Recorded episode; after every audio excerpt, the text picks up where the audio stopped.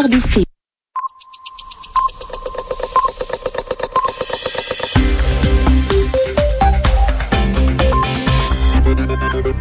RFI 21h, temps universel 23h à Paris.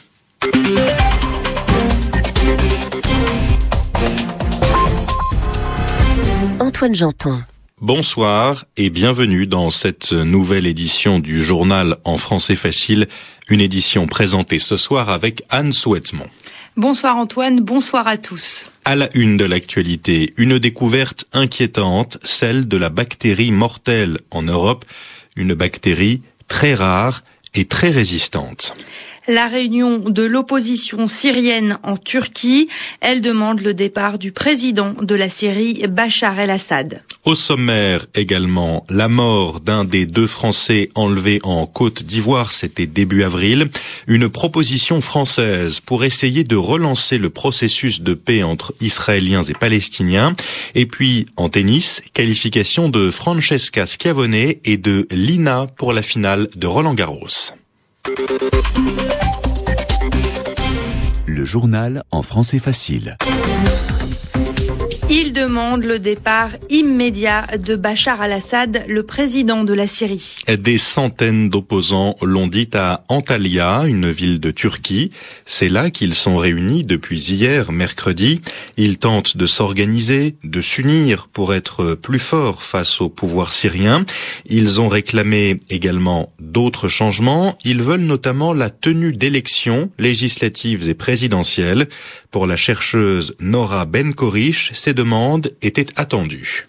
C'est absolument pas étonnant. Euh, c'est des demandes euh, qui ont été formulées dès le départ euh, par la plupart des opposants politiques. En employant les méthodes de répression qu'on connaît, le, régime a franchi un point de non-retour. Donc ils estiment que la seule option louable, c'est la démission de Bachar el-Assad. L'opposition est très fragmentée et il n'y a pas véritablement de courant qui se situe au-dessus des autres qui pourrait permettre un renforcement de cette opposition. Ça serait justement de trouver une ligne directive euh, commune, une ligne politique commune qui permette d'avancer, qui permette de rallier l'opposition euh, à l'intérieur du pays à sa cause. Certains opposants refusaient d'assister à la conférence en prétextant que cette dernière était sponsorisée par des puissances étrangères et ne défendait pas les intérêts du peuple syrien. Il y a l'opposition des frères musulmans qui assiste également à cette conférence, mais elle ne fait pas l'unanimité. Nora Ben chercheuse en histoire contemporaine du monde arabe, elle répondait à Daphné Gastaldi. La répression a continué aujourd'hui en Syrie, à Rastan notamment, près de Homs, dans le centre du pays. 15 personnes sont mortes selon un militant des droits de l'homme. Et au Yémen aussi, il y a eu de nouvelles violences aujourd'hui. Près de Sanaa, la capitale, des partisans du président Ali Abdallah Saleh ont affronté des combattants de la plus puissante tribu du pays, une tribu qui a rallié l'opposition. Ces combats pourraient continuer demain, vendredi. Les deux camps ont appelé leurs militants à manifester à Sanaa la France propose une conférence de paix aux Palestiniens et aux Israéliens. C'est Alain Juppé qui l'a annoncé aujourd'hui.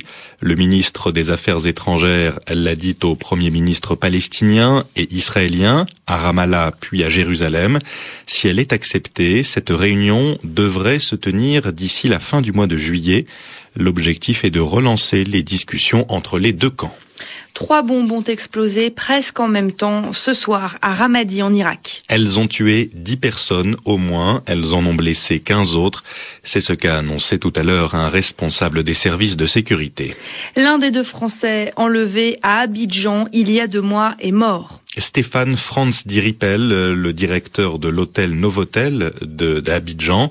C'est la juge chargée de cette affaire en France qui l'a annoncé à sa famille. Il n'y a pas plus d'informations pour le moment. Rien ne permet donc de faire le lien entre cette annonce et la découverte de deux corps. C'était mardi, dans la lagune, près de la capitale économique ivoirienne. Deux corps qui sont toujours en train d'être identifiés. C'est une découverte à la fois rassurante et inquiétante. Des chercheurs ont enfin identifié avec précision la bactérie qui a tué 18 personnes ces derniers jours en Europe. Il s'agit d'une bactérie très rare est très difficile à faire disparaître, même avec des médicaments. Du coup, les médecins s'attendent à voir l'épidémie grandir. Autrement dit, ils s'attendent à voir de plus en plus de malades dans les jours qui viennent. Et une autre épidémie se développe loin de l'Europe. En Haïti, une épidémie de choléra. Elle arrive dans les villes, à Port-au-Prince, notamment la capitale. 1000 personnes sont à l'hôpital actuellement, malades. Dix autres sont mortes ces derniers jours. Cette aggravation n'est pas surprenante selon Barbara Bastien, médecin généraliste euh, à Port-au-Prince. Il y a plusieurs causes, dit-elle, de fortes pluies et la fermeture de certains centres médicaux. Médecins sans frontières avait fermé certains centres de traitement de choléra, mais ça fait près de trois semaines que la pluie tombe pratiquement sans arrêt. Il y a une dépression au niveau du bassin caraïbéen. À cause de ça, les cas de choléra, on peut dire qu'il y a eu une recrudescence justement, et maintenant ils ont du pain sur la plage, donc on a dû réouvrir certains centres. Maintenant, la formation était là, même si les centres de choléra, ils n'étaient plus là, effectivement, avec tout le matériel, mais une fois que la personne se présentait au centre de santé ou bien à l'hôpital avec la question de diarrhée sans discontinuer, on savait qu'il fallait rapidement réhydrater. On peut dire qu'on a su réagir, mais il faudra effectivement beaucoup plus de bras et beaucoup plus d'équipements afin de pouvoir faire face. Barbara Bastien, médecin à Port-au-Prince, interrogée par Romain Le Petit. En Italie, c'était aujourd'hui la fête nationale. Le 2 juin marque la fondation de la République dans le pays. C'était en 1946. C'est donc le 65e anniversaire de cette création. Cette année, la fête était particulière car on a célébré un autre anniversaire, celui de l'unité italienne. Autrement dit, la naissance de l'Italie, elle était alors un royaume, c'était il y a 150 ans. Du coup, des chefs d'État et de gouvernement sont venus à Rome aujourd'hui, une ville très surveillée et très décorée, Anne Lenir. Rome toute colorée, ciel à la voix des forums impériaux de vert, blanc et rouge, les couleurs du drapeau italien. Rome, une journée entière sous les bruits incessants d'hélicoptères. Rome, inondée de curieux qui n'ont pas pu voir de près l'impressionnante parade militaire entre la place de Venise et le Colisée, surveillée par des centaines de policiers. Des dirigeants du monde entier ont en effet participé à la fête de la République qui a pris une dimension particulière à l'occasion du 150e anniversaire de italienne. Parmi les invités, le président russe Dmitri Medvedev et le vice-président américain se sont entretenus avec le chef du gouvernement Silvio Berlusconi pour discuter de la Libye. Entretien à l'issue duquel le président russe a lancé un appel à des négociations pour résoudre le conflit. Aucun dérapage verbal du cavalier et Berlusconi.